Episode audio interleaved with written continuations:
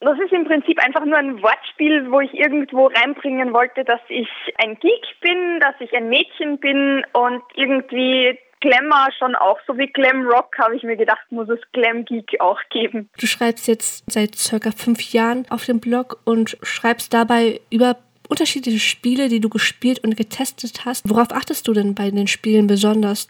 Ja, das hat sich irgendwie so entwickelt. Also ich spiele seit 1992 Computerspiele. Die waren halt damals äh, technisch und grafisch sehr simpel und sind dann immer komplexer und ausgefeilter geworden. Und ich war immer eines der wenigen Mädchen oder das einzige, das sich für Computerspiele interessiert hat und habe irgendwie jetzt so im Nachhinein, als ich schon erwachsen war, festgestellt, dass ich in dieser prägenden Phase eigentlich mich immer mit männlichen Vorbildern beschäftigt habe, weil es gar keine weiblichen Vorbilder in diesen Spielen gab. Und irgendwie kam das ganz natürlich, dass ich mich dann wenn ich ein Spiel gespielt habe, dass ich halt genau aufgepasst habe, wie viele Frauen gibt es in dem, wie werden die dargestellt, welche Handlungsmöglichkeiten haben die, welche welche Dialoge können die führen, weil meistens hat man ja einen sehr eng gesetzten Rahmen und wenn man eine Frage gestellt bekommt in einem Spiel, dann hat man halt vier Antwortmöglichkeiten.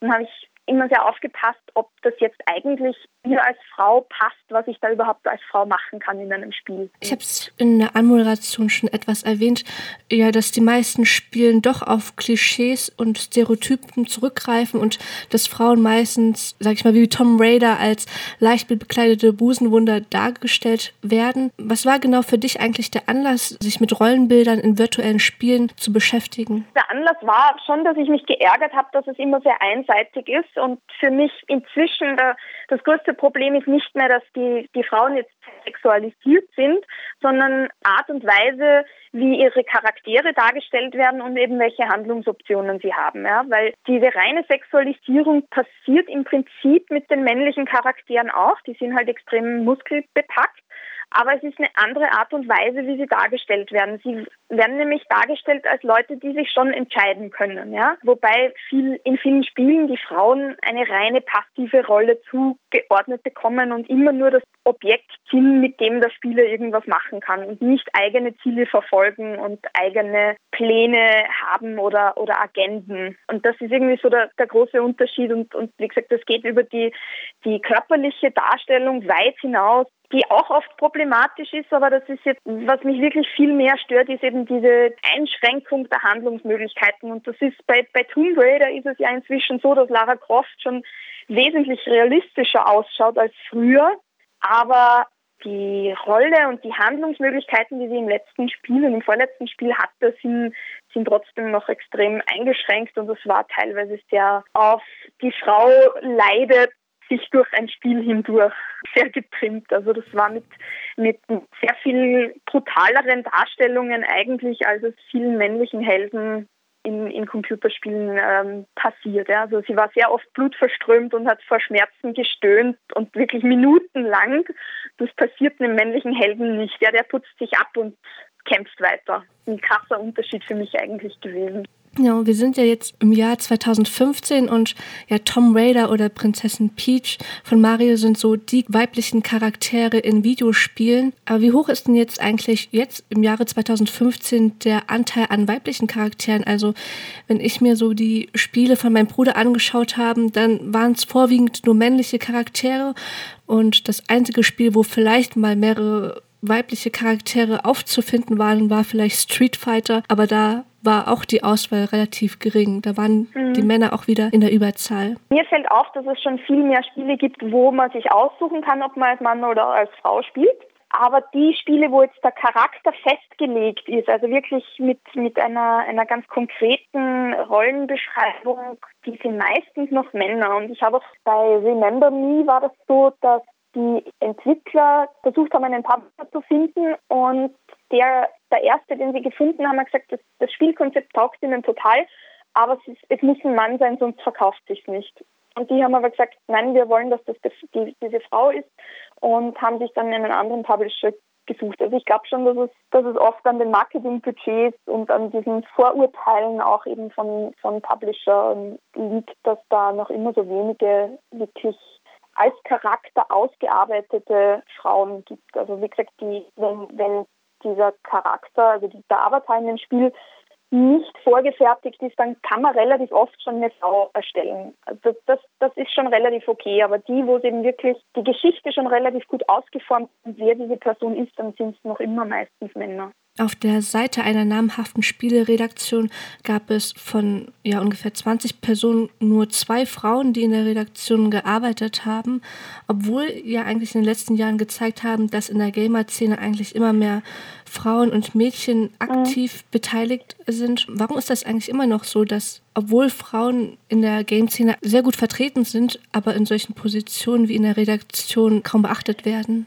Glaube, dass es da noch sehr viele Hürden gibt und dass also ich merke das auf Twitter, wo ich mit sehr vielen Entwicklern und Entwicklerinnen und auch Games-Journalisten und Journalistinnen vernetzt bin, dass die, auch wenn sie genauso kompetent und gut schreiben und so weiter und so fort, dass die mit wahnsinnigen, mit Diskriminierung, mit Trolling, mit Hacking-Attacken und so weiter drangsaliert werden, wenn jetzt ein, ein sie ein kritisches Review zu einem Spiel schreiben zum Beispiel. Ja, bei einem Mann wird halt kritisiert so, ja, ich stimme dir da nicht zu. Bei der Frau ist dann oft sehr, sehr auf ihr, ihre, also sie als Frau hin, von wegen, du bist eine Frau, du hast ja keine Ahnung von Spielen und, und wird teilweise extrem schon gewalttätig und, und mit, mit Drohungen gearbeitet. Und da gibt glaube ich, sehr viele Frauen, die sich dann entmutigen lassen und sagen, eigentlich, ich, ich kann so viel, ich kann auch mich in einer Branche betätigen, wo das nicht so arg ist. Also das ist wirklich meine, meine Einschätzung. Und es ist einfach eine, eine, eine alte Männerdomäne, diese, diese Spielewelt. Und es haben sich